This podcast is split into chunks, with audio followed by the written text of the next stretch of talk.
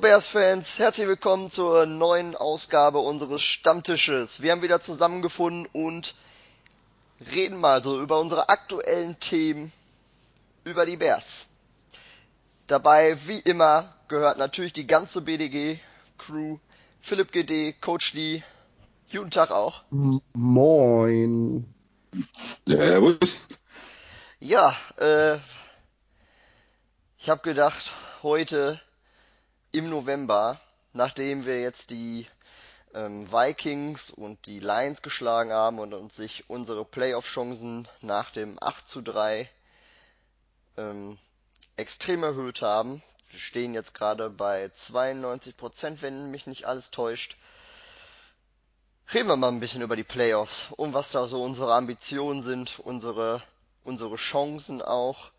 Und äh, da ist dann natürlich so das erste Thema, was jetzt gerade vor allem in Deutschland so ist, inwieweit die Bears ja mit den anderen absoluten Top-Teams mithalten können. Ähm, zu den großen Top-Teams gehören dann natürlich gerade die Saints, die Chiefs und die Rams, die sich so ein bisschen von dem Rest abkapseln. Ähm, Gerade jetzt war das dann ein großes Thema, nachdem ja auch die Rams gegen die Chiefs gespielt haben unter der Woche und beide über 50 Punkte gemacht haben, das Riesenspiel der Saison da abgeliefert haben. Und können das, ob das auch die Bears können oder ob sie da einfach in eine Kategorie darunter gehören und man jetzt einfach in diesem Jahr erstmal, ja, ist schön dabei zu sein, aber nächstes Jahr ist vielleicht dann eher was für uns. Ähm, was ist eure Meinung dazu, Philipp? Ach, ich zuerst. Ja, oder meinetwegen auch der Coach. Mir ist das. Lass den Coach mal machen. Wir haben, haben ja gehört, der hat Alles. schon was, was vorbereitet dazu. Okay, gut. Der ist einfach besser vorbereitet als ich. ja. Also, ich für meinen Teil, ich finde, man sollte immer, immer, immer, also besser gesagt, nie, nie, nie den ähm, Boot von der Neck nehmen. Äh, niemals den Boot von der Neck nehmen. Also das heißt, ähm, wir haben alle Mannschaften hier, ähm, wir, wir sind soweit. Wir sind bereit. Wir haben einen saustarken Defense. Wir haben einen sehr starken Offense. Geh hol den Rest. Geh hol alles. Die Defense ist gut genug. Das sieht aus oder es ist gar besser als die 85er Bears Defense, als der 2005er Bears Defense. Ähm, das sind zwei Defenses, die wir in bis in Super Bowl reingeritten haben. Jetzt haben wir noch ein Offense dazu, wo deutlich weniger Fehler macht. Und ich finde, jetzt ist der richtige Zeitpunkt. Wenn ich so anschaue, die, die Mannschaften, die ähnliche Defense haben, ähm, das ist zum, zum einen die Baltimore Ravens und zum zweiten die äh, Denver Broncos. Die haben ähnliche Defenses, und diese Defenses haben die Chiefs, also gegen, gegen Denver und aber auch die äh, Ravens gegen New Orleans, die haben diese äh, starken Offenses zu 23 und 24 Punkte respektiv gehalten.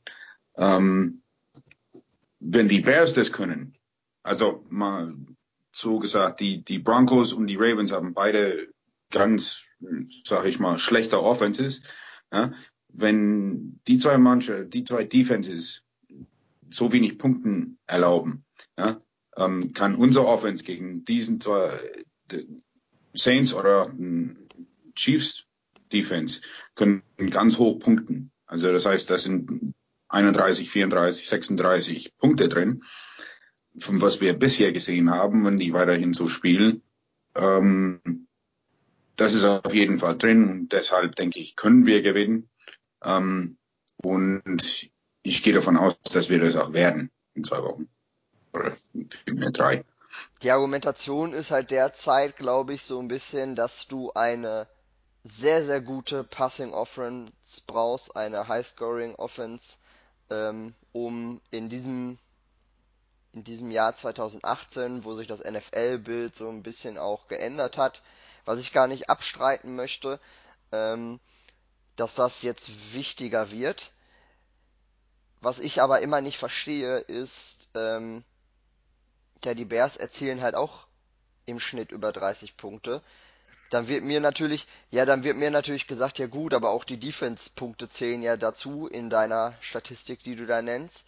Und ich denk, und ich denk mir so, ja, aber es ist doch, ist doch, ist doch Fluppe, ob ich, also wer, wer jetzt von dem Team, also es ist ja eine Teamstatistik, so, weißt du? Also es heißt, wenn die Bears Offense nicht die Punkte macht, dann, ja, dann hat halt mal die Defense einen Touchdown noch eingestreut, aber wenn sie nicht den einstreuen, dann macht halt die Offense die Punkte, sondern es sind halt insgesamt, machen sie über 30 Punkte in jedem Spiel.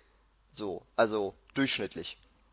Und da denke also für, für mich ist das Highscore. Also über 30 Punkte ist doch so, weißt du, also ich, ich verstehe ich verstehe die Argumentation allgemein nicht dann. Weil es ist Nix kotzt mich mehr an als diese uralte, eigentlich Blödsinn von wegen Defense wins Championships. Das stimmt nicht. Balancierte, gut balancierten Teams gewinnen Championships. Das ist Fakt. Genau. Ja, ähm, allerdings ist es so, dass seit, seit acht Jahren ist es so, dass 90 Prozent von den Mannschaften, die in Super Bowl auftreten, ja, erste oder zweite in, in offensive Kategorien. Mhm.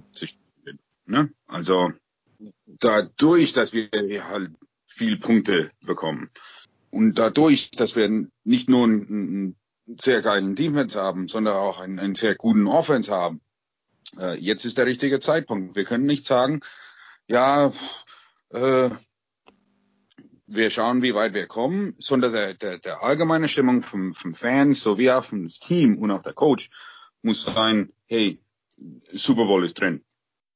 Ja, also ich habe das also bei mir ist das eher so, ich freue mich, erstmal freue ich mich alleine, dass wir im Januar ein Spiel haben. So.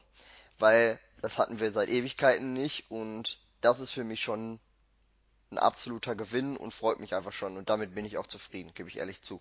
Ähm, nur wenn wir dann den Januar haben und wir dann da unser erstes Spiel haben, natürlich will ich dieses Spiel gewinnen.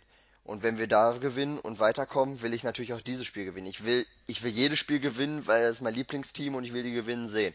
Und logischerweise ist dann am Ende der Super Bowl, da wenn die dann jedes Spiel gewinnen. Mhm. Ähm, und ich sag da ganz sicher nicht, nein, ey, wir wollen nur noch ein Jahr warten.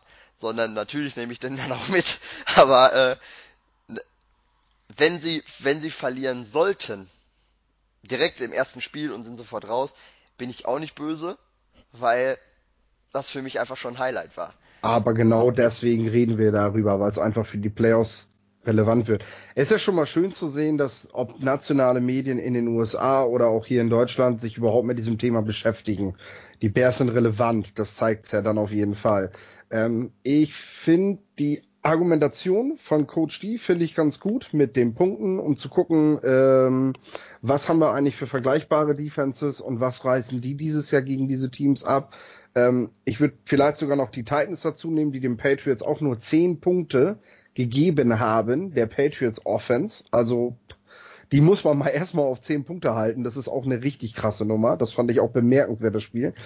Ähm, Stimmt, das war ja die Argumentationslinie, die ist mir, die ist mir irgendwann schon wieder die ging, abgegangen. Die ging mir so ein bisschen ab, ja, kein Da wollte ich eigentlich auch was zu sagen, stimmt. Und ähm, was ich sagen möchte ist, sicherlich, wir reden jetzt nicht davon, dass die Bears gerade das beste Team der NFL sind und dass sie die Saints und die Rams einfach mal eben auf 10 Punkte halten und wir machen gegen die 30 und wir stehen nachher im Super Bowl. Darum geht's ja gar nicht.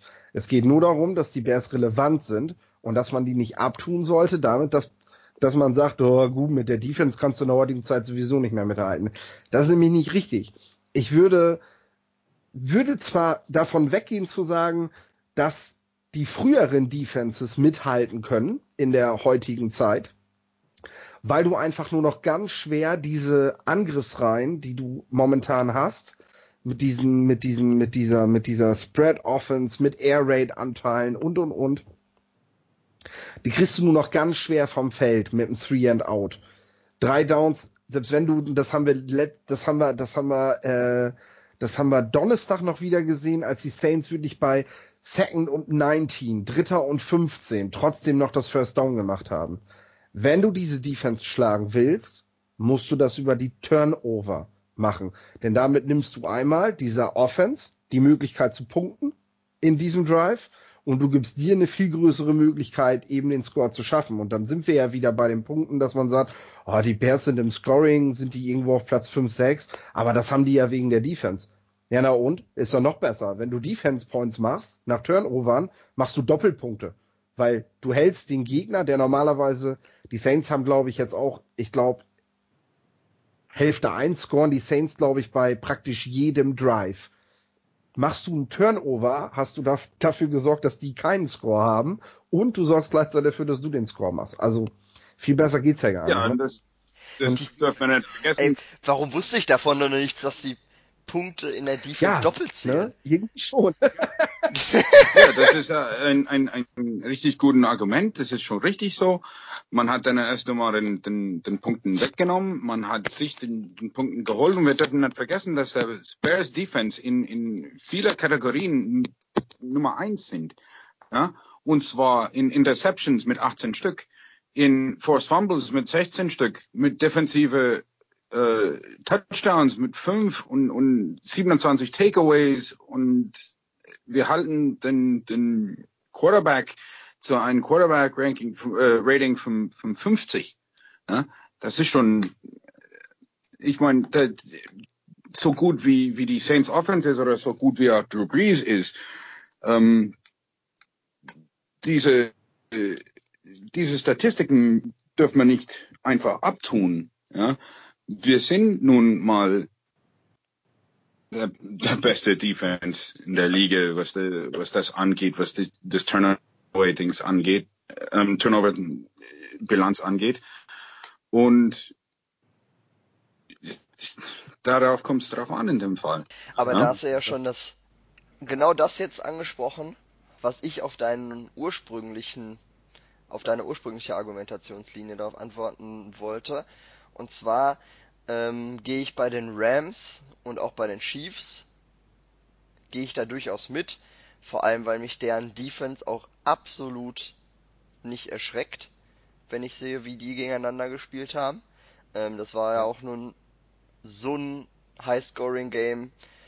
Aus dem Grunde, weil, ja, das war ja schon komödiantisch, wie die ja, verteidigt haben, so, ne? Also es war, war viele äh, Räume war da. Ja, und ähm, das war jetzt nicht so ein krasses High-Scoring-Game, weil die Offenses so stark waren. Ich meine, damit will ich nicht sagen, dass sie nicht gut sind. Natürlich sind die gut. Ähm, und auch die Defenses, zumindest die von der Rams, sind eigentlich ganz gut. Nur sind das halt alles keine Defenses, wo, wovor ich mich extrem erschrecke. Bei den Saints sieht das halt insofern aus, ich finde, die sind dort dann doch nochmal einen kleinen Ticken besser, wenn jetzt natürlich auch nicht zu den absoluten in den Top-Bereich. Ähm, nur wenn du von Drew Brees sprichst und wie er gegen die Ravens gespielt hat, ich, da stand er glaube ich noch nicht so unter Strom wie jetzt. Also was jetzt, ähm, und da war er halt auch schon gut, aber was er jetzt so die letzten Wochen, ich sag mal so seit seinem Rekord abreißt, der Typ ist einfach on fire. Also ich weiß halt nicht, inwiefern der einem dann Strich durch die Rechnung machen kann, weil also das finde ich echt beeindruckend, was er derzeit macht. So, ne? Also der ist bei mit Abstand momentan mein MVP und ähm, der spielt eine unfassbare Saison und macht für mich gerade Sachen, unmögliche Sachen möglich. Ähm, so komplett ohne Fehler da alles auseinanderzunehmen. Ich weiß jetzt nicht, im letzten Spiel gegen die Eagles so viele Punkte zu machen und die Eagles haben bei weitem nicht so schlecht verteidigt. Der hatte einfach 10, 12 Würfe, die waren einfach nur exorbitant gut. Die waren einfach stark, dass die einfach 50 Punkte gemacht haben. Lag in dem Fall eben nicht an der Defense von den Eagles, auch wenn die natürlich auf Cornerback da schlecht besetzt waren in dem Moment, weil die Verletzungsausfälle hatten. Aber da waren einfach, da waren einfach Einzelaktionen von ihm dabei, die, die waren einfach unfassbar gut. Und ähm, da weiß ich nicht, inwieweit er einem da eine, einen Strich durch die Rechnung machen kann. auf der anderen Seite haben wir jetzt gerade halt auch noch November. Wir nehmen den November-Podcast auf und wir reden über den Januar und wer weiß, ob er da immer noch diese Form, also bis dahin halten konnte, ne? Ja, die Form musst du halt erstmal reintragen und ähm, wie du schon sagst, auch, auch die Saints Defense sehe ich nicht so stark. Denn genau in den Kategorien, die ich genannt habe, wo es halt jetzt in der heutigen NFL wichtig ist, äh, sind die Saints halt eben nicht so stark. Ja, gut, sie, sie kriegen den Lauf momentan ganz gut gestoppt, was in meinen Augen aber auch mehr Schein als Sein ist, weil der Gegner einfach ab dem zweiten Quarter nicht mehr gegen die Saints laufen kann, weil er dann schon mit 20 Punkten zurückliegt. Ähm, wir, wir haben wenig Turnover von Saints Seiten. Also Marshawn Lattimore ist da jetzt, ist da jetzt was ganz anderes als letztes Jahr noch. Und äh, das sind ja genau die Punkte. Also auch sie kriegen den Gegner nicht so unbedingt vom Feld. Sie kriegen das eher damit, dass sie mit ihrer Offense so viel Druck aufbauen, dass der Gegner schnell zu Punkten kommen muss, wenig Ballbesitz kriegt, weil die Saints auch lange Drives haben. Das ist eher die Strategie, die die Saints da verfolgen. Und ähm, ja, ich sehe auch die Saints da sehr stark. Breeze im MVP-Race ganz oben. Ähm, ich würde sagen, dass das schon das Team to beat ist, wenn es darum geht. Das sind momentan die Saints. Ähm, halte es aber für, für möglich. Ich glaube schon, dass Defense in den Playoffs wie bedeutend wichtiger wird. Ähm, Punkt. ich glaube, der Coach wollte noch, der hat gerade auch sehr einmal kurz geräuspert. Ja, nee, ich, ich wollte eigentlich nur zustimmen in dem Fall. Ähm, Breeze, ihr, ihr wisst ganz genau, was ich von Breeze halt. Ne? Ist klar. Ja. Ähm, ist in meinen Augen the greatest of all time. Ähm, wird auch so bleiben. Ähm, ja, äh, aber was das, das Saints äh, Defense angeht, ähm, ich, ich finde die weniger stark allgemein. Die sind sau gut gegen Rush, hier ist richtig. Auch ja, weil, weil da viel Pässe kommen müssen. Ähm, aber durch diesen Saints Defense kann man ganz, ganz gut ähm, diese Big Plays, von denen ich immer spreche, kann man rausholen. Und zwar gerade mit die Dinge, die wir gern spielen. Also diese äh, ähm, Hidden Screens, ja, ähm, die Dinger auf Trey Burton zum Beispiel, diese Crossovers mit dem Pick, ja, ähm, damit hat sich immer wieder, wieder gezeigt, dass man die Saints damit ähm, schon gut angreifen können. Na, und, und, und die Saints, also ich will mal nicht sagen, dass die den Gegner nicht hatten, weil das hatten sie durchaus gehabt. Nur die haben ganz oft ähm, irgendwie nach unten gespielt. Die haben auch einen Rest der Saison, wo sie richtig kämpfen müssen. Ähm, gegen die Panthers ein zweimal Division, Divisionsrivalen da unten im Süden und auch die Steelers haben sie noch. Und die Steelers sind die Mannschaft mir am meisten Angst machen würden. Oh. So als potenzielle Gegner. Mit denen kann ich gar nichts, ja. mit denen kann ich gar nichts anfangen, ne? Für mich, für mich. Da kenne ich jemanden, der richtige, jetzt, ja, der das jetzt gerne hört. Ja, für und dann kann ich, dann nicht um den runterzuholen, sondern einfach, weil ich den ja auch privat inzwischen kenne, so ein bisschen, sage ich mal, ganz leicht. Ähm, aber für mich persönlich, ehrliche Meinung jetzt, Luftpumpe. Weil offensiv, ja, mega stark. Defensiv machen äh, next, weil äh, machen wir machen wir 50 Punkte gegen. Also sieht bei den Steelers auch mehr danach aus, als wären die Laufdefense mehr Schein als Sein ist. Ne? Das also ist ganz ehrlich, ganz ehrlich, ist meine Meinung. Könnt ihr gerne jetzt dann was anderes ja. dazu sagen? Jetzt reden wir auch irgendwie über die AFC und nicht über unsere NFC. Aber wir können ja, auch ähm, lassen. ja, das sind halt die zukünftigen aber, aber Gegner, das, Janik. Das darfst du nicht vergessen. Das Super Bowl Gegner reden wir jetzt. Aber ja? ganz ehrlich, treffen die Steelers auf die Texans, verlieren sie in den Playoffs. Weil Watson, ja, Watson mit, ganz kurz, kann ich dann ausführen, ja. dann hau ich nicht einfach immer nur so Sätze raus, sondern nee. ähm, ein Take. Genau, einfach nur so ein Take. ähm, Watson, Hopkins und Co. sind in der Lage, gegen diese Defense massig Punkte zu machen, weil von dieser Defense absolut keine Gefahr ausstrahlt.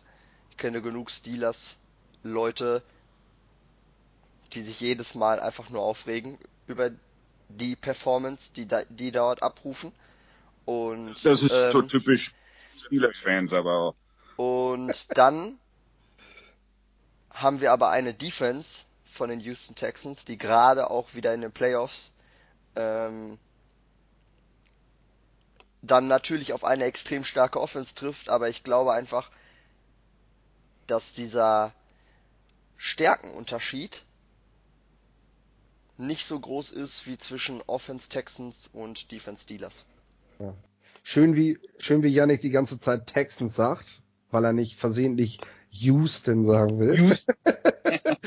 Aber ja, ich gebe dir da auch recht. Ähm, ich finde, wenn wir jetzt noch mal gucken, wir haben, äh, wir haben jetzt darüber gesprochen und wissen jetzt, okay, die Bears können mithalten. Da sind wir drei uns einig.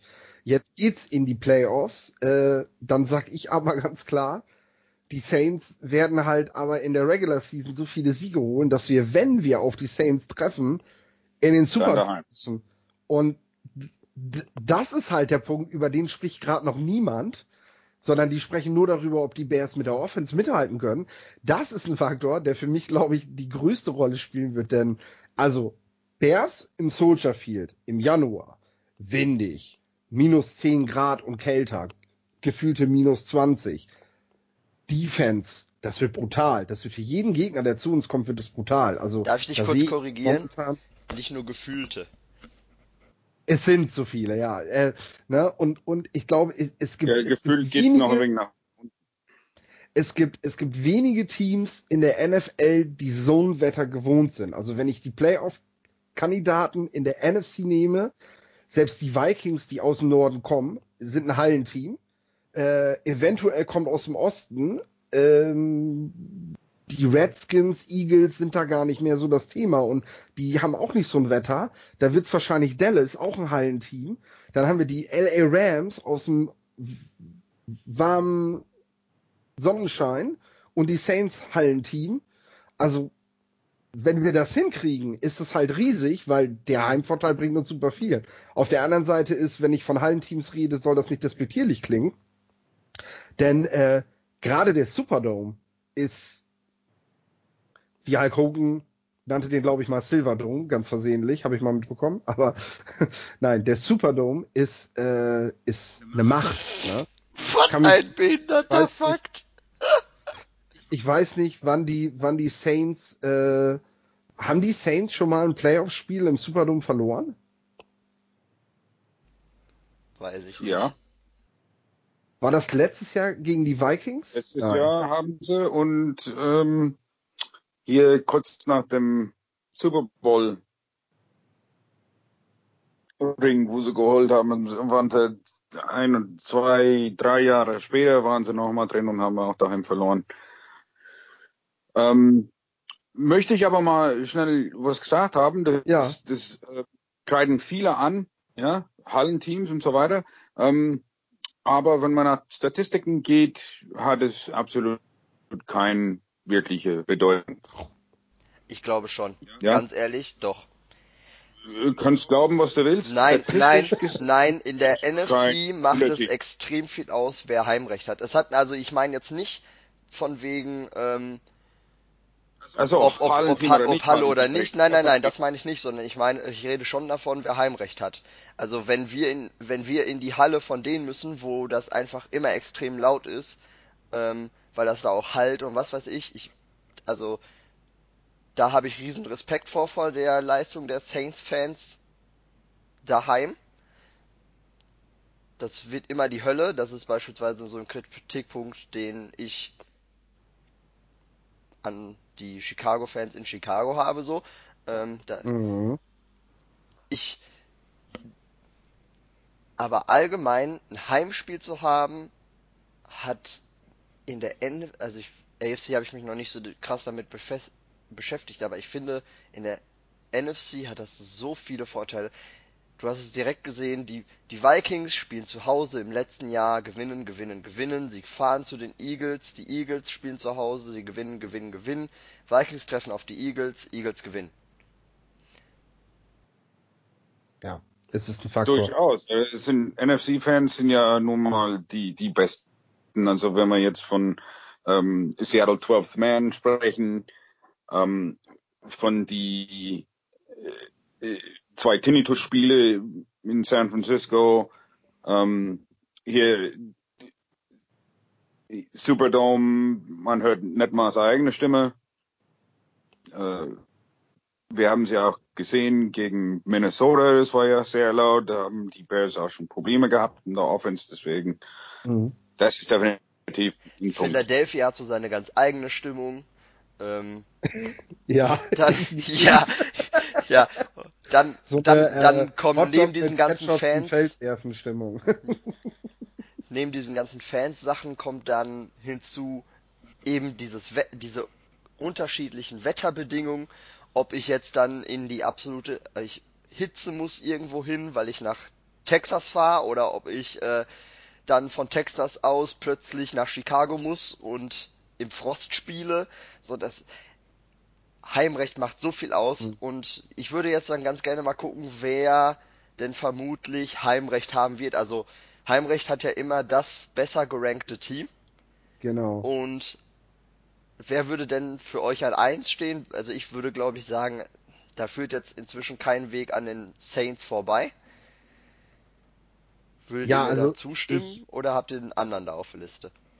Würde sagen, also es ist erheblich wichtig, das haben wir jetzt nochmal gesagt, dass die Bears nicht nur, weil es auch Prestige ist, die NFC North zu gewinnen und nicht über die Wildcard in die Playoffs zu kommen, dass das natürlich wichtig ist, dass man sein erstes Playoff-Spiel gerade mit einem jungen Quarterback zu Hause hat, wenn man in den Playoffs weit kommen will. Denn man muss in den Playoffs, muss man wieder so einen neuen Lauf schaffen.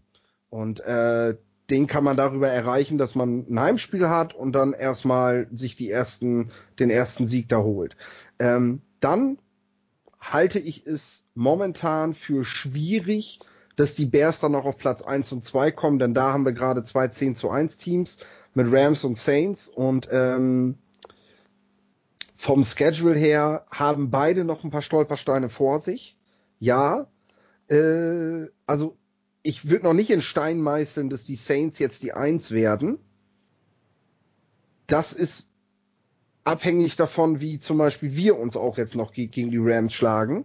Ähm, denn ähm, wenn, wenn wir die Rams in zwei Wochen besiegen, dann haben die Rams schon mal eine Niederlage mehr und dann ist die Wahrscheinlichkeit größer, dass sie Zweiter werden. Und das ist dann wiederum wichtig, denn wenn die Bears, und da steht schon mal fest, wenn wir die North Division gewinnen, werden wir nicht Vierter, weil, sorry, aber Dallas, Redskins oder wer da so ist, wird nicht auf die Siegzahl kommen der Bears. Das ist natürlich ja alles hypothetisch, das weiß ich, aber ich gehe das Rechenszenario mal durch. Ne? Ja, im Osten ähm, wird es vermutlich Dallas werden. Jetzt nach diesem, so, so wie sich das dann alles gerade fügt, mag ja, wird es wohl Dallas ja werden. Sein. Und genau. hey, wenn Dallas Erster wird, what the fuck ist da passiert da? Nee, das, also Dallas dann Vierter, weil die werden nicht so viele Sieger haben wie die wir. katastrophal. Die, ähm, ganz ehrlich, jeder aus der NFC East würde in der NFC North letzter. Ja, aber darum also, geht's ja nicht, weil wir wahrscheinlich eh nicht gegen, gegen die spielen. Denn deswegen, und da wollte ich drauf hinaus, das Spiel gegen die Rams in zwei Wochen wird, wird wichtig, sehr wichtig, weil es ist ein Unterschied, ob du in der zweiten Playoff-Runde nach New Orleans fahren musst, in den Superdome, oder ob du zu den LA Rams ins Memorial fahren musst. Denn, äh, nein, nicht ins Memorial, in, in das Kolosseum. Denn in LA ist momentan, auch wenn man da gerne über die, über dieses tolle Team schreibt, äh, da hängt doch gerade was Fans und Teamaufbau in der Stadt angeht, noch ziemlich der Haussegen schief. Also ich habe das Spiel gegen Green Bay gesehen. Es waren es war Totenstille im Stadion. Es war ja nicht nur so, dass die Packers in der Mehrzahl waren, sondern es war still, wenn Rogers den Ball hatte. Es war ein Heimspiel für die Packers. Und wenn Goff auf, dem Feld stand, war es Allen Loud. Und jetzt sind wir mal ehrlich, was die Packers in LA hinkriegen, das kriegen die Bears in LA definitiv auch hin. Und hinzu kommt, Wetter ist dann halt in Kalifornien im Januar auch nicht der Faktor. Ähm, deswegen also da von Heimvorteil der, der Rams zu sprechen, von den die Teams ja alle haben wollen, den sehe ich halt nicht. Und ähm, dann hast du zwei Siege, dann hast du einen Lauf, ne? So, also Gerade Deswegen, auswärts also, kannst du wenn, halt auf die Bears-Fans zählen, so. Ne? Also da ist es, ja, genau. ja das ist das Phänomen, so, weißt du, das auswärts ja. kriegen alle die Klappe auf, so. Also ist ja, ja. Auswärts sind die Leute da, die freuen sich, dass die Bears mal wieder vorbeischauen in deren Heimat. Und äh, direkt im Soldier Field ist es eben nicht so, aber äh, das, das ist eben auch gar nicht, also das, das Rams-Spiel in zwei Wochen wird wirklich nochmal wichtig. Äh, dahingehend, wenn du das Ding gewinnst, sorgst du dafür, dass die Rams Zweiter werden es sei denn, die Saints stolpern zweimal gegen die Panthers. Ähm, ne? Das ist, wie gesagt, alles hypothetisch. Aber das ist für die Bears halt in den Playoffs, für die, für die, für die Ausgangslage nicht unwichtig, ob man dann eben nachher gegen das an zwei gesetzte Team Saints oder das an zwei gesetzte Team Rams in der zweiten Playoff-Runde spielt. Ähm, das ist so das Szenario. Äh, wir können gerne darüber diskutieren, ob man bei den Rams in zwei Wochen alle Karten bereits auf den Tisch legen sollte, wenn man erahnt, dass man in ein paar Wochen später wieder gegen die spielt. Das ist ein, das ja, genau das wollte ich mal gerade ansprechen. Ja. Ähm, weil es eben auch, auch äh, absolut von Bedeutung ist. Ähm, wenn wir die dann wieder sehen in, in der zweiten also in das Divisional Round, ähm, dann sollten wir vielleicht doch mal sagen, okay, wir nehmen dann extra Spiel mit. Wir spielen dann gegen das ähm, Nummer 6 Seed und dann, dann gehen wir in LA mit, mit einer ganz anderen Elan ähm, ran.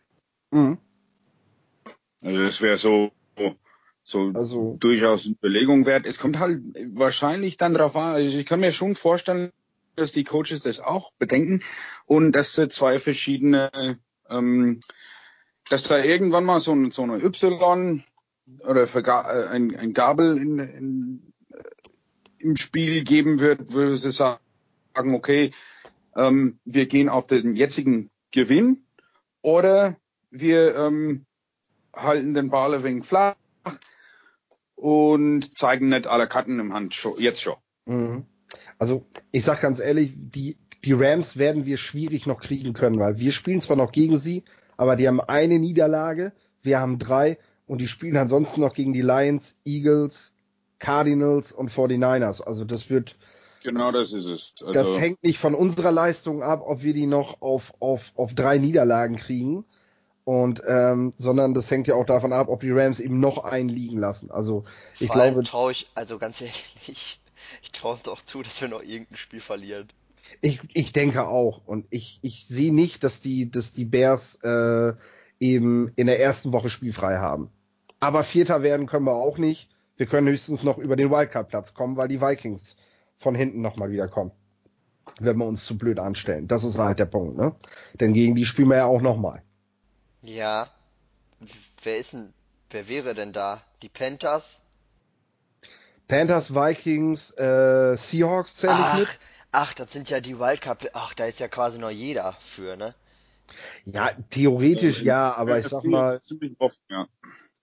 Also ich glaube, man kann zum derzeitigen Zeitpunkt sagen, der Osten kriegt einen Platz. Wer sich da durchsetzt, und wir haben jetzt gerade gesagt, Dallas wird es wahrscheinlich machen, weil die Redskins jetzt leider auch viel Verletzungspech haben, die mir am Anfang der Saison sehr gut gefallen haben werden sie das eben nicht stehen können. Und äh, dann haben wir in den Wildcards haben wir dann aus dem Süden die Panthers. Ich denke, die Falcons haben sich jetzt auch endgültig verabschiedet. Ähm, die Vikings haben wir weiterhin im Rennen, die Seahawks sind weiterhin im Rennen.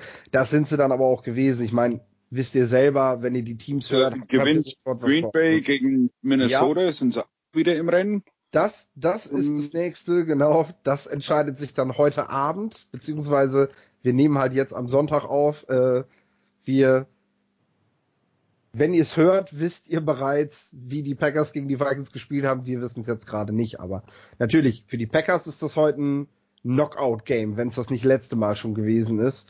Äh, das ist jetzt wirklich die aller, allerletzte Chance, obwohl ich sage, Seahawks und Panthers werden, werden doch noch einiges an Siegen holen. Also auch wenn die Panthers jetzt geschrauchelt haben, äh, ich glaube, im Wildcard-Rennen wirst du es mit den Panthers dieses Jahr nicht aufnehmen können.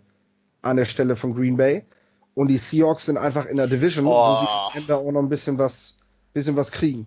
Sag das nicht. Ganz ehrlich, kommen die, kommen die in die Playoffs? Ich würde, ich würde halt, guck mal, ich habe da jetzt die letzten Tage auch nach der Zugabe nochmal drüber nachgedacht, so am besten gewinnen dann doch heute die Vikings, schalten die Packers schon mal aus, weil letztendlich, letztendlich kann Rogers dann doch jeden irgendwie nochmal schlagen. So, weißt du, wenn ihn heraus. Von daher, nein, ich würde würd jetzt nicht, ich würde jetzt nicht sagen, ey, lass mal, äh, also ich glaube nicht, dass, also, weißt du, so nach dem Motto, so, ja, die, die Panthers werden gegen die Packers gewinnen, ich wäre mir da nicht so sicher. Vor allem sogar die Lions, äh, das nein, meine ich nein, nicht desrespektierlich gegenüber den Lions, sagst, aber du, das, das, das, nicht... du hast mich falsch verstanden. Beziehungsweise, wenn du mich falsch verstanden hast, habe ich die Zuhörer wahrscheinlich auch falsch verstanden.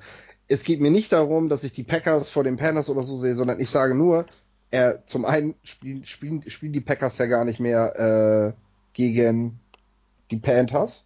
Ähm, es geht mir darum, dass in einem Rennen um die Wildcard-Plätze die Packers müssen halt auch erstmal noch noch, noch diese Siege aufholen. Ich habe das so verstanden, nein, nein, dass nein. du, wenn die in den Playoffs aufeinandertreffen, dann die Panthers picken würdest. Nein, nein. Mir geht's darum, dass, dass die Panthers und Seahawks einfach gut, das hängt jetzt auch davon ab, wie die Seahawks gegen die Panthers heute spielen, ähm, beide Vorsprung haben gegenüber den Packers und die Panthers mit zwei Siegen vorne sind und einfach ja, natürlich werden die gegen die Saints noch schwere Spiele haben, aber die spielen auch noch mal gegen die Buccaneers und so. Also die werden auf ihre Siegzahl kommen. Und die Seahawks spielen auch noch mal gegen die Cardinals und die 49ers und noch mal gegen die 49ers. Also die haben alleine drei Spiele, wo ich sagen würde, da will der Gegner gar nicht unbedingt gewinnen. Das, dann stehen sie schon mal 8-5. So.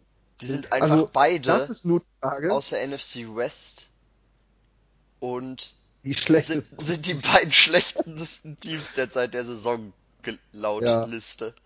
Und das ist halt der Punkt, den ich meine. Also ich sage nicht, dass die Packers, wenn sie in die Playoffs kommen, klar, wir kennen hier Magic, Rogers, bla bla, Mist, ne? Aber wollen wir ja alle gar nicht sehen, deswegen, die müssen sich halt im Wildcard. und, und das ist halt klar. Wollen können, wir alle nicht also, sehen das ist Fakt. Die Packers können die Nord Division nicht mehr gewinnen und da, so weit lehne ich mich raus. So. Das können sie nicht mehr schaffen. Sie können es nur über die Wildcards reinschaffen. Und ich sehe Panthers und Seahawks einfach in diesem Rennen im Vorteil, weil sie momentan einfach mehr Siege haben und sich aufgrund des leichteren Schedules halt auch einfach durchsetzen werden. Denn äh, die Packers haben, haben ja, haben jetzt auch nicht mehr so viele dicke Brocken, aber sie spielen noch gegen uns, Sie spielen nochmal gegen die Lions und wir wissen, dass auch die Lions nicht immer einfach mal ebenso gemacht werden. Und sie müssen jetzt nach Minnesota und sie spielen auch noch gegen Atlanta, die ich, die schwächer spielen, als ich sie eigentlich einschätze. Also denen ich auch noch mal ein geiles Spiel zutraue. Und das dürfen sie gerne gegen Green Bay haben. Ne? Ähm, deswegen, also so war es gemeint. Darum geht's. Und äh, um jetzt noch mal wieder zurückzugehen, die die Bears können, sofern sie die Division gewinnen, und das ist halt abhängig davon, ähm, wie sie sich jetzt gegen die Vikings erwehren, ähm, werden sie dann Dritter werden und dann geht's halt darum, also ich bin der Meinung, Rams weghauen in zwei Wochen und nicht irgendwie auf auf äh, wir zeigen so wenig wie möglich, ähm, wir, wir schonen vielleicht auch schon Spieler, damit die Rams gar nicht wissen, wenn wir in ein paar Wochen gegen die spielen, was wir da genau vorhaben. Vielleicht werden das die Rams sogar gegen uns machen. Wir wissen das nicht. Ich meine, die haben ja auch die Ausgangslage, dass sie sich eigentlich eine, eine Niederlage erlauben können dann. Ähm, aber ich sehe das nicht. Erstens, Nagy hat, wie Mike Zimmer sagte, wie viele Spielzüge in, in seinem Playbook? Also pff, ich sehe halt einfach nicht den Grund, warum wir uns da irgendwie zurückhalten sollten bei Plays, weil Nagy einfach immer noch wieder mehr raushauen wird. Ähm, und äh, wir müssen die Rams schlagen, wenn wir eben diese gute Ausgangssituation haben wollen in den Playoffs. Also dritter Platz wäre äh, sind wir jetzt, wenn die Playoffs morgen passieren werden, sind wir genau. äh, Third Seed. Ja, ähm, das bedeutet, wir spielen gegen den sechsten Seed, der momentan Seattle oder Seattle, glaube ich. Seattle oder Vikings? Vikings. Vikings, ja. Ja, ja Vikings. Ähm, wird aber sich so Nein, Quatsch, das sind nicht die Vikings, das sind die Redskins. Ja, die, die Redskins immer noch? Ja, gut. Ja. Die spielen mit Colt ähm, McCoy. Die Panthers werden ähm, fünftes Seed mit einem 6-4 Bilanz. Die Redskins wäre sechst Seed mit einem 6-5 Bilanz. Das gleiche wie die Cowboys, aber in Head-to-Head -Head sind sie geschlagen worden von den Cowboys. Jetzt, also wenn es heute passieren würde, würden wir gegen die die Redskins auftreten. Genau, wir ähm, reden nur von heute. Genau, das wäre Optimalfall. Ähm, und dann würden wir gegen den Second Seed, das wäre, das ist tatsächlich eigentlich unentschieden zwischen die Saints und die Rams. Ja. Noch. Noch. Ähm, weil sie sich gar nicht aufeinandertreffen. Und deswegen sage ich ja, lass, lass uns die Rams versuchen zu schlagen, dann beeinflussen wir, wer Zweiter wird. Und also wir beeinflussen mit einem Sieg gegen die Rams, dass wir ein paar Wochen später wieder die Möglichkeit haben, gegen die Rams zu spielen. Rams, Darum geht's, ja. Die nicht so das, das, das Riesen-Playbook haben, ne? Also muss man schon sagen. Nee, nee, nee. Also McVay ist da sehr kreativ, aber ähm, hat hat hat seine Plays, ne? Also das ist, ja, äh, er, hat, er hat vor allem nutzt er jedes Mal dieselbe Formation quasi. Ich wollte gerade sagen, Formation ne? ändert sich wenig, ja. Ähm, ist auch, glaube ich, für unser Defense auch deutlich einfacher, weil da nicht so viel bewegt wird. Mhm. Ähm, wenn bewegt wird, dann wissen wir ganz genau, was passiert. Ähm, also jetzt was, was Pre-Motion, äh, Pre-Snap Motion angeht. Ähm, ja, wäre definitiv interessant. Und wie du schon gesagt hast, da beeinflussen wir, ähm, wen, gegen wen wir spielen. Und das ist nicht verkehrt. Also das wäre schon, wäre schon genial, wenn wir dann den Spiel gewinnen würden in zwei Wochen. Also, wenn ich es mir aussuchen darf, fahre ich lieber zu den Rams nach LA als zu den Saints in den Superdome. Ja. Punkt. Darf ich euch noch eine Frage stellen? Aber sicher. Nein. Wie wichtig ist euch, also nicht euch, sondern wie wichtig ist euch Teamgefüge, Teamwork, Teamzusammenhalt, ähm, Teamgeist, Stimm, Stimm, Stimmung innerhalb der Kabine? Ich würde ja, äh, also ich finde, dass das ein sehr wichtiger Faktor ist, gerade in einem Sport, wo es sehr viel um mentale Kraft geht. Denn äh, das ist immer wieder, wenn wir gerade in der NFL haben wir Teams, die sind sich alle ziemlich ebenbürtig. Wir reden zwar davon, äh, die Cardinals und die Niners, deren Quarterback auch aus, ausgefallen ist, die Bills oder die Raiders, das ist alles scheiße, was die machen und die sind schlecht.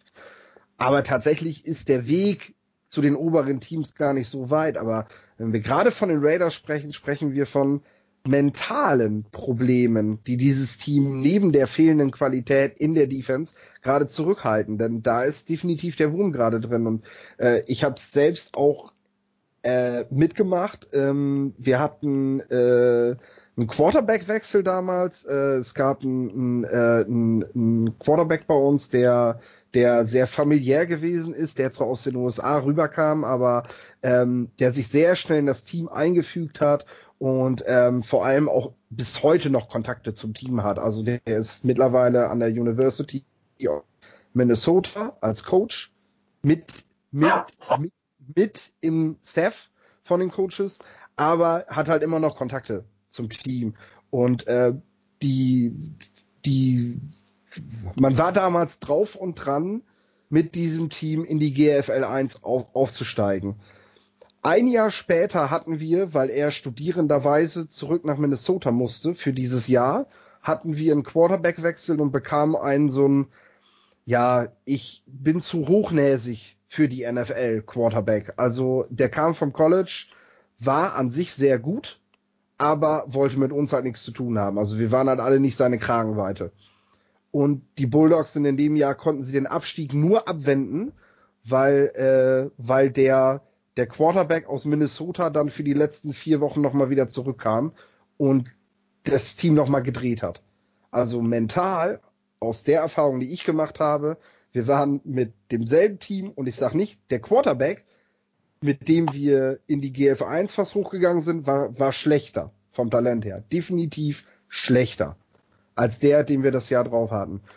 Trotzdem haben wir in dem Jahr mit dem schlechteren Quarterback um den Aufstieg gespielt und im nächsten Jahr um den Abstieg. Das macht mental, das macht Teamgefüge aus. Das ist das, was ich selbst mitgemacht habe.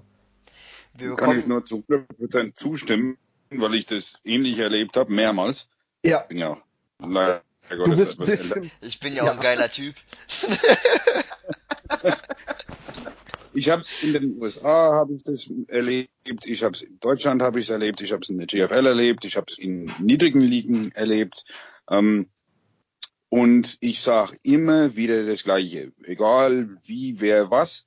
Ähm, in der NFL, no player sucks. Ja? Das heißt, die sind alle gut. Ansonsten wären sie einfach nicht in der NFL. Das ist der oberste Premiere Liga in, in einer von Sportarten, wo es am meisten körperlich verlangt. Also diese Athleten sind absolut ähm, Hammer. Ja, mhm. da schafft auch kein Johnny Manziel oder Tim Tebow ähm, Siege zu holen in der NFL, wenn sie, wenn sie scheiße sind. Ja, das ist Fakt. Und ähm, da kann man noch äh, noch eins draufsetzen kann ich auch noch, dass man äh, noch immer gesagt hat, an any given Sunday ähm, kann man gewinnen oder verlieren. Und das ist Fakt. Jetzt, warum tun sie das nicht? Warum? Schauen wir die Eagles letztes Jahr an und die Eagles dieses Jahr an. Es ja, ist ein, ein absolut hammergeiler Beispiel für genau das, was wir eben gesagt haben. Ähm, die Eagles waren letztes Jahr waren ein Team und ein richtig geiles Team. Die haben richtig viel Spaß gehabt und ähm, sehr, sehr ähnlich, was die Bears heuer, also es sieht, sieht ganz ähnlich aus. Ja, ja, ja, ähm, deswegen spreche ich das ja auch an, weil, ja. also warte, erstmal muss ich noch fragen, sagt man das exakt so in den USA? On any given Sunday kann man gewinnen oder verlieren? Ja. Wieso? Exakt so. Also erst auf Englisch, dann auf Deutsch. Man und, sagt nur an any given Sunday und diese, die Bedeutung ist ähm, ja. an jedem verdammten Sonntag. Nee, aber, aber durch Social Media hat man ja einen sehr, sehr guten Einblick ähm, inzwischen in so Intimverhalten quasi, ne? Ins Teamgefüge. Und sei es durch Instagram Stories oder was weiß ich, Danny Trevason ist da ganz vorne weg die verstehen sich da schon alle ziemlich gut. Die nennen sich selber, also es ist, die nennen sich selber Gang. Das ist irgendwie jetzt gerade so ein, so ein Trend bei denen, dass die in jedem Video von sich alle immer so Gang, ruf Gang, weil sie sich irgendwie als Gemeinschaft fühlen. Und das ist jetzt dann nicht nur die Defense oder was weiß ich, sondern das ist Defense und Offense. Ähm, wenn ich sehe, dass dann neben Trevason dann oder neben Khalil Mack dann Joshua Bellamy auftaucht und so. Ähm, dass mh, Joshua Bellamy vor Freude dem Eddie Jackson, nachdem er nach dem Laienspiel in den Huddle in der Kabine kommen musste, fast den Kopf einschlägt, weil er sich so gefreut hat. ne? Und äh, wie sich das gesamte Team für Cody Parkey freut wie Matt Nagy das aufnimmt, da muss ich ganz das wollte ich auch eben da sagen, muss ich, ne? da muss ich ganz ehrlich Nicht sagen, Matt Nagy ist für mich ein absolutes Vorbild, was dort in, wie er diese Kabine handelt, was das angeht, was, wo ich mir, ich bin selber, ich bin selber Trainer, der, der Philipp ist auf dem Weg dahin, der Coach heißt Coach, ähm,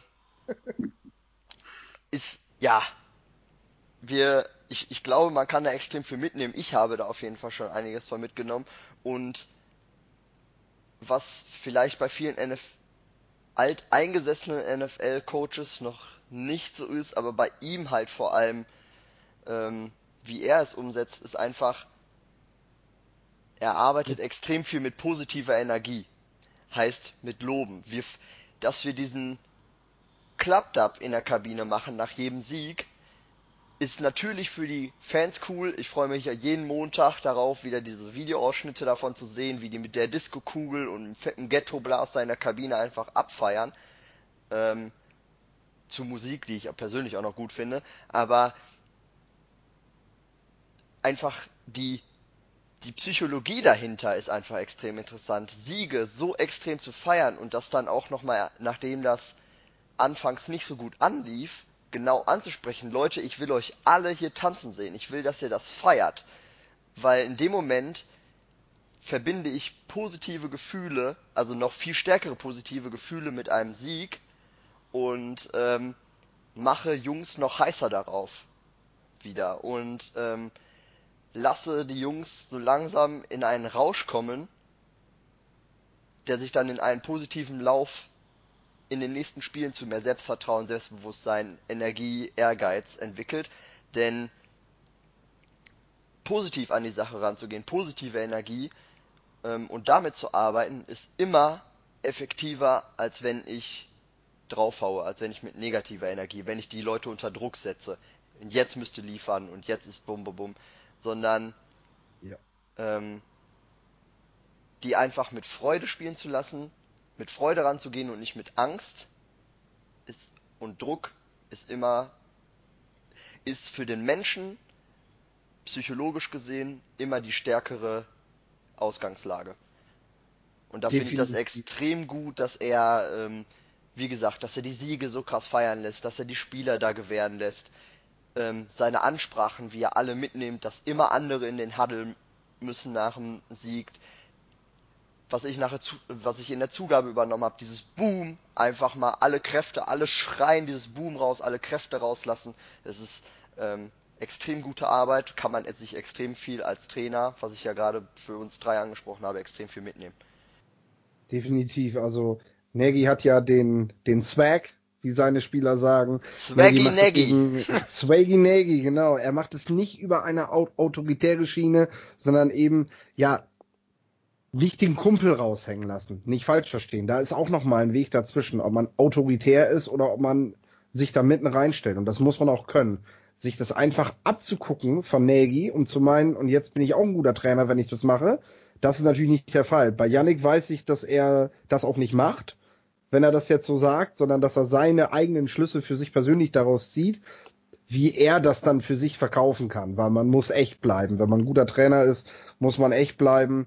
Da kannst du nicht irgendwie eine das ist eine Kopie von sowieso, irgendwem sein. Das steht an erster Stelle. Ich glaube aber tatsächlich, dass die Variante zu sagen, so ey, ich gehe auf die Spieler mit ein und ich und ich ja. tanze auch mit in der Kabine und was weiß ich, weil ich stellenweise auch zum Team gehöre ähm, in gewissen Situationen oder allgemein dann, äh, dass das ein bisschen schwieriger sogar noch zu handeln ist, wenn auch aber einen viel größeren positiven Effekt haben kann, als wenn du ähm, dich von denen ganz abkapselst und so oben drüber stehst. Weil Definitiv. du so einen schmalen also, Grad gewahren musst, weißt du? Ähm, ja, also ich wollte damit sagen, es ist halt gefährlich, eine Kopie von einem Trainer zu sein. Wir sehen das bei den Lions. Ne, ähm, weil du musst, du musst authentisch sein und du musst es eben auch verkörpern können, diese Rolle. Und es kann eben nicht jeder. Nagy hat, ich denke, zu jedem Spieler im Team eine Beziehung aufgebaut. In dieser kurzen Zeit, in der die Spieler bisher zusammen zusammenarbeiten. Äh, wenn ich mich dran erinnere, äh, ohne jetzt John Fox als Negativbeispiel zu nennen, weil ich das auch bei anderen Trainern schon erlebt habe, John Fox hat teilweise letztes Jahr Vornamen der Spieler falsch gesagt. Ne? Der wusste, der wusste, der, der, der hat Rückennummern der Spieler genannt und wenn er dann den Namen gesagt hat, hat er ihn teilweise falsch gesagt. Also das ist, das ist ja ein Beispiel dafür, dass ich, dass ich, dass ich keine gute Beziehung zu meinen Spielern habe, wenn ich noch nicht mal weiß, wie der mit Vornamen heißt. Wenn, wenn man bedenkt, dass man in den USA eigentlich eh eher jemanden, wenn man mit dem zusammenarbeitet, immer mit dem Vornamen und nicht mit dem Nachnamen anspricht. So, äh, ist es, ist es eigentlich typisch, dass man das können sollte. Ähm, ich sehe das auch eben als einen wichtigen Faktor der Bears und es bringt sie auch weiter. Gerade, das war ja jetzt letzte Woche eigentlich, dass die Woche, in der es um Charakter ging. Ich glaube, in keiner Woche der Bears ging es bisher so um das Mentale und um den Charakter wie in dieser Woche. Die Bears mussten 80 Stunden später wieder nach Detroit. Ihr habt das in der Zugabe schon besprochen. Und Matt Nagy sagte in der Pressekonferenz nach dem Lions-Spiel, die Spieler hatten genug Ausreden, die sie hätten nutzen können nach dem Spiel und auch vor dem Spiel schon für sich, dass sie heute schlecht spielen. Und sie wären teilweise sogar berechtigt gewesen, aber sie haben es nicht gemacht, sondern sie haben als Einheit dagestanden und haben, haben sich den Arsch aufgerissen und haben zugesehen, dass sie irgendwie diesen Sieg nach Hause bringen, auch wenn das ein verdammt schweres Spiel gewesen ist. Mit einem Backup-Quarterback und du bist total kaputt nach einem, nach einem Kampfspiel drei Tage vorher. Ne? Ähm, das, ist, äh, das, das zeigt, wie der Charakter des Teams bestellt ist. Und viele Teams hätten es nicht geschafft. Und ich glaube, dass das mag jetzt vielleicht in den Medien nicht so Thema sein. Aber ich glaube, die anderen NFL-Teams, die anderen Teams, die haben da ganz genau hingeschaut, was da Donnerstag passiert ist, was da diese Woche passiert ist bei, bei den Bears. Denn jeder, der aktiv in diesem Geschäft ist, weiß, was das für eine Arbeit war. Ne? Ich höre Journalisten, die stöhnen, dass sie jetzt aufgrund der kurzen Woche müssen sie jetzt mehr schreiben und haben weniger Zeit und so weiter. Ne? Zerreißen sich aber das Maul über Spieler, die das in dieser Zeit leisten müssen. Also ich ziehe den Hut. Ich ziehe den Hut vor diesem Team, dass sie das nach so kurzer Zeit, dass sie den Charakter hatten und das so rausgehauen haben wie am Donnerstag. Für mich ist dieser Sieg fast wichtiger als der Sieg vier Tage vorher. Eins habt ihr vergessen, Leute. Ne, ihr spricht darüber, Dings, bla, und er ist gut mit den Spielern. Wisst ihr noch sein erste Pressekonferenz? was wir gesagt haben. Ja, wir haben den auch gleich für, ähm, verfolgt. Der war für uns dafür äh, der, der, der, der führende Kraft. Da, aber auch sofort einfach, weil sein Art eben ähm, ja so den, der kann magnetisch. Mhm, ja? Ich weiß, was ja. du meinst, ja. Der er, kann, Spirit, er kann, er kann Leute gut für sich vereinnehmen. Ja. Richtig. Ähm, und, und, und das ist so eine Sache. Ja, In Deutschland klar, darf man das eigentlich nicht so sagen, aber er ist ein Führer. ja. Na, na, na, na, na. Das vermeiden gerade eben, ich könnte umsprechen. ähm, ja, man muss ja führen. Ja, ähm, mag sein, dass er, dass er das, so das mit dem Kommentar zuvor. mag sein, dass man ähm, da gewisse Dinge mitnehmen kann. Mag sein, dass er ähm, durchaus positiver Coach ist und so weiter und, und gute Beziehung zu den Spielern aufbaut und so weiter. Aber das kann man nicht behaupten von Belichick zum Beispiel. Ne? Aber das ist trotzdem ein, ein, ein der hat einen Charakter, eine Persönlichkeit, den man einfach.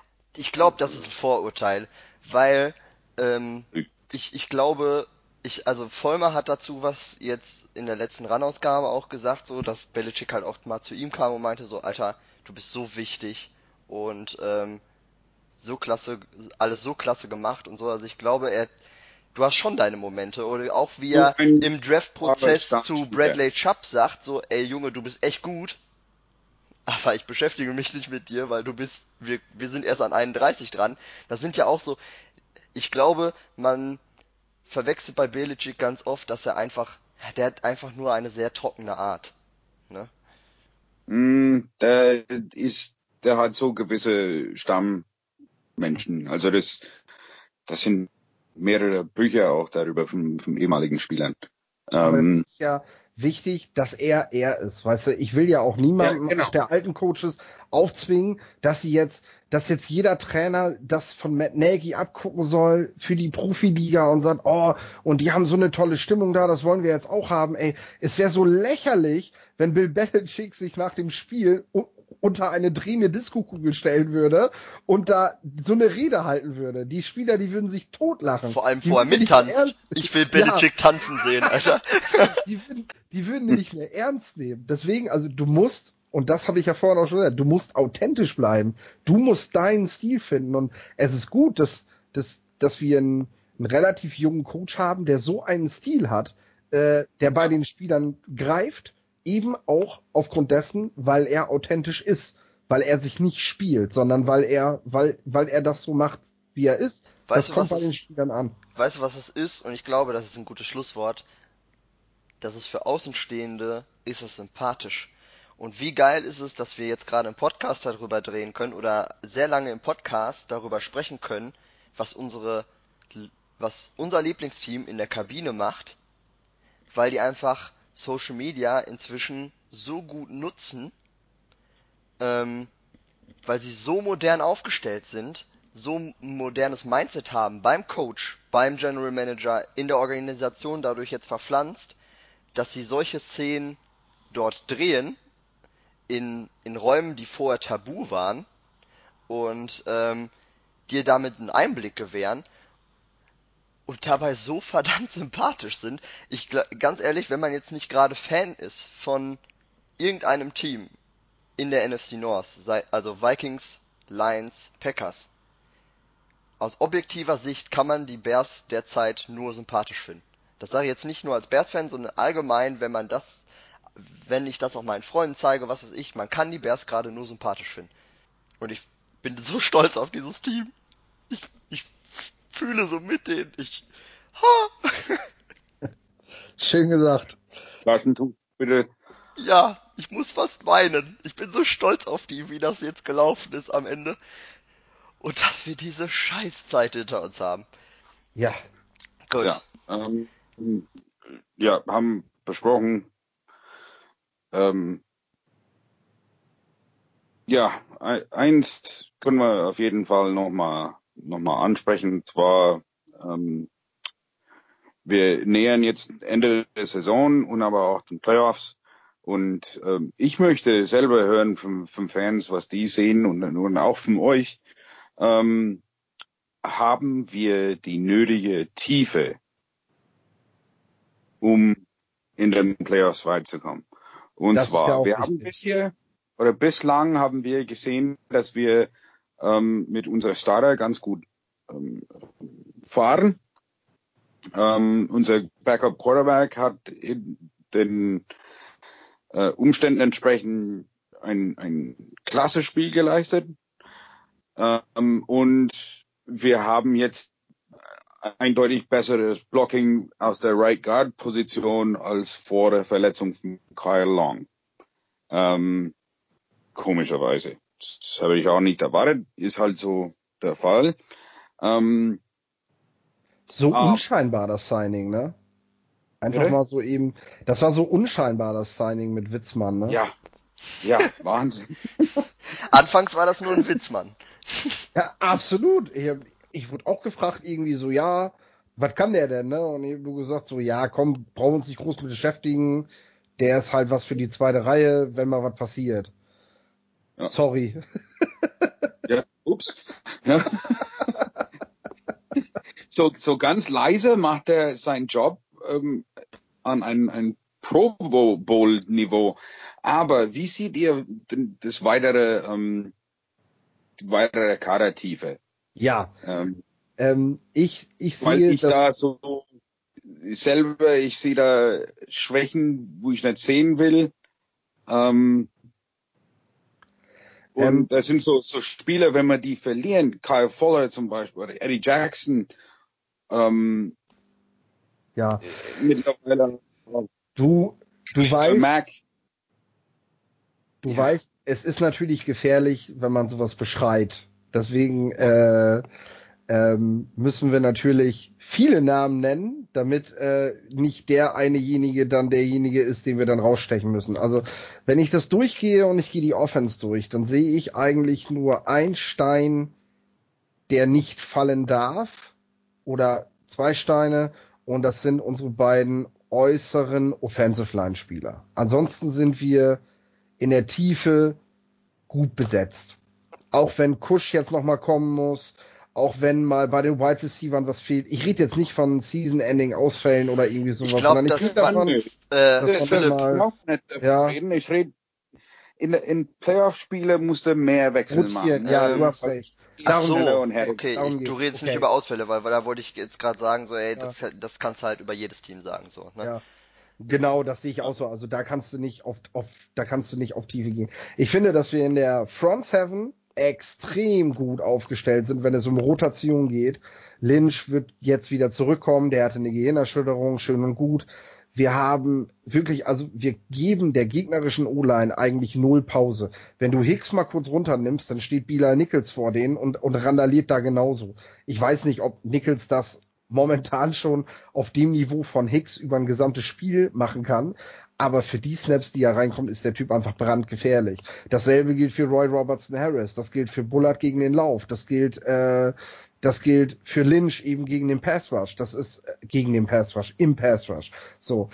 In der Secondary sind wir natürlich ähm, auf dem Papier erstmal in der Rotation schwächer besetzt. Allerdings rotieren wir da sehr wenig und bis jetzt geht's auf. Also man hat nicht den Eindruck, dass die Spieler damit ein Problem haben.